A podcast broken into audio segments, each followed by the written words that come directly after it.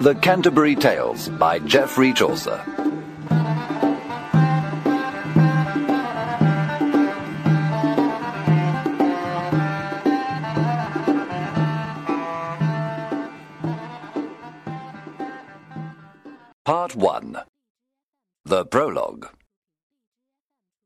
In April, when the sweet showers fall and feed the roots in the earth, the flowers begin to bloom. The soft wind blows from the west, and the young sun rises in the sky. The small birds sing in the green forests.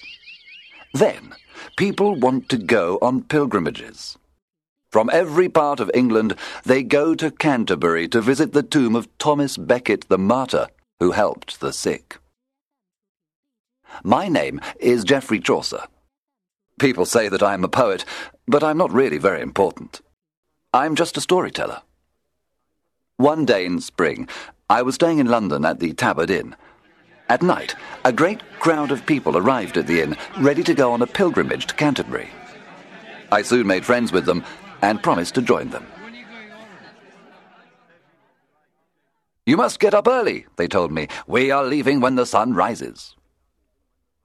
Before I begin my story, I will describe the pilgrims to you. There were twenty nine. There were men and women, young and old, fat and thin, ugly and beautiful, poor men and lords, some riding, some walking, some who lived good lives, others who were bad. If you want to know about the world of human beings, then go on a pilgrimage.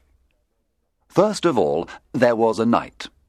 He was a brave man who had fought for chivalry, truth, and honour. He had taken part in wars in all parts of the world. He always fought bravely, and he always killed his enemy. Although he was a famous man, he was modest, sincere, and polite. He was a perfect gentleman.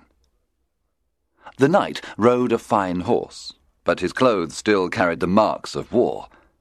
He was going on the pilgrimage to thank God for his victories. The knight's son, a fine young squire, rode with him. He was twenty years old, with curly hair and a handsome face. He had fought well in war to win the love of his lady. He knew how to ride well, to write songs and poems, to draw and to dance. The girls all loved him, that handsome young man. There was a countryman riding with him. He carried a bow and arrows, a sword, and a hunting horn. His face was brown, and his clothes were green. There were peacock feathers on his arrows. He was a true man of the forest. Then there was an elegant prioress. Her name was Madame Eglantine. She spoke fine French with an English accent, and had very good manners. When she was eating, she was careful not to make a mess. What a fine, sensitive lady. If she saw a mouse which was caught in a trap, she cried. She gave roast meat or milk or fine white bread to her little dogs, and if one died, she was sad for weeks.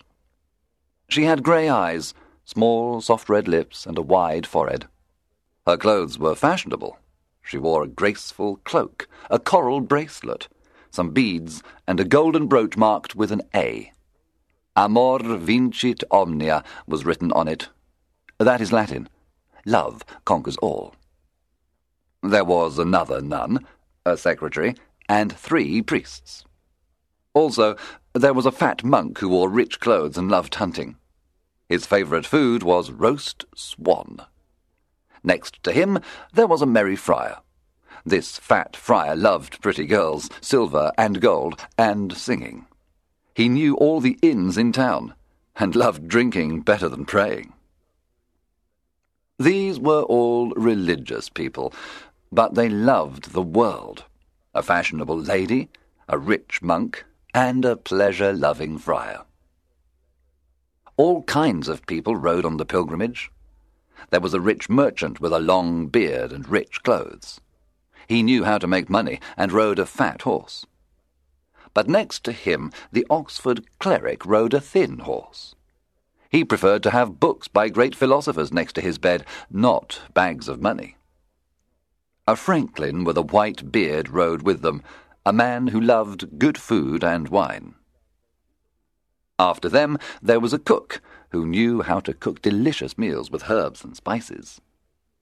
Then there was a brown faced sea captain who looked like a pirate. He had fought battles at sea and made his prisoners walk the plank.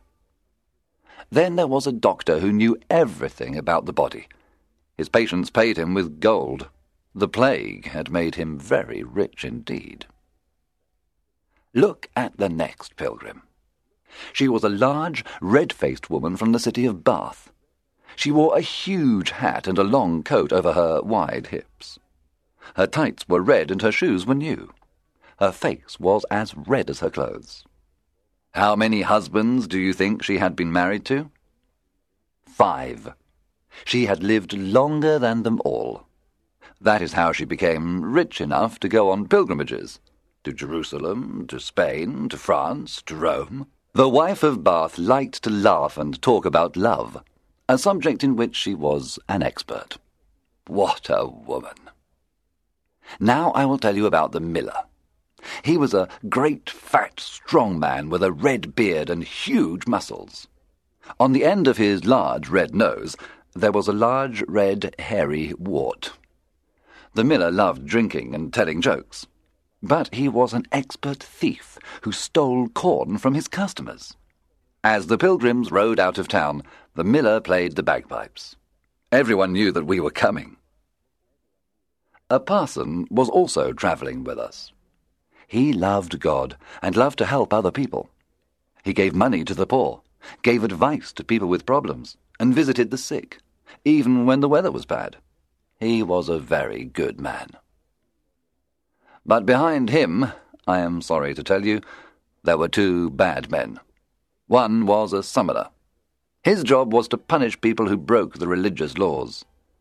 The church was very strong in those times, so he had a lot of power. And he used it to make money from poor people who were afraid of him. This summoner had a red face with large pimples. He stank of garlic and onions. He looked so terrible that children were afraid when they saw him.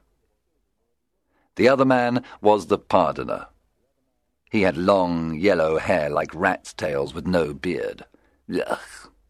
If people gave him money, he forgave them in the name of the church. That was his job. He always carried bits of wood and cloth and bones, which he said came from the Virgin Mary or Jesus or the saints. He was a liar, of course. He earned far more money than the honest parson. When he sang in church, he had a fine voice, but his heart was black and ugly. There were many other pilgrims, but it will be boring if I tell you about them all. It's time to begin telling the stories. I shall tell you everything about the pilgrimage, but please remember that I'm only repeating what the pilgrims said and did. If sometimes the stories which they told are not polite, it's not my fault. I must tell the truth, mustn't I? The pilgrims began their journey from the Tabard Inn on the south bank of the Thames. Before we left, the host gave us all a great meal. After we had eaten, he spoke to us. He was a large, bright eyed man who loved to have fun. Welcome, ladies and gentlemen. I have decided to come with you to visit St. Thomas.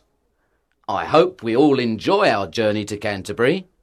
I have an idea which will help us to enjoy the long pilgrimage. Each person must tell a story on the way to Canterbury, and another story on the way back. We'll give a prize to the person who tells the best story. What do you think? All the pilgrims agreed with this idea. They ordered more wine and then went to bed. Early next morning, the host woke everybody up.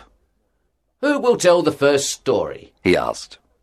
I choose the knight. Very well, said the knight. I will begin the game. Let's start riding towards Canterbury and listen to my story.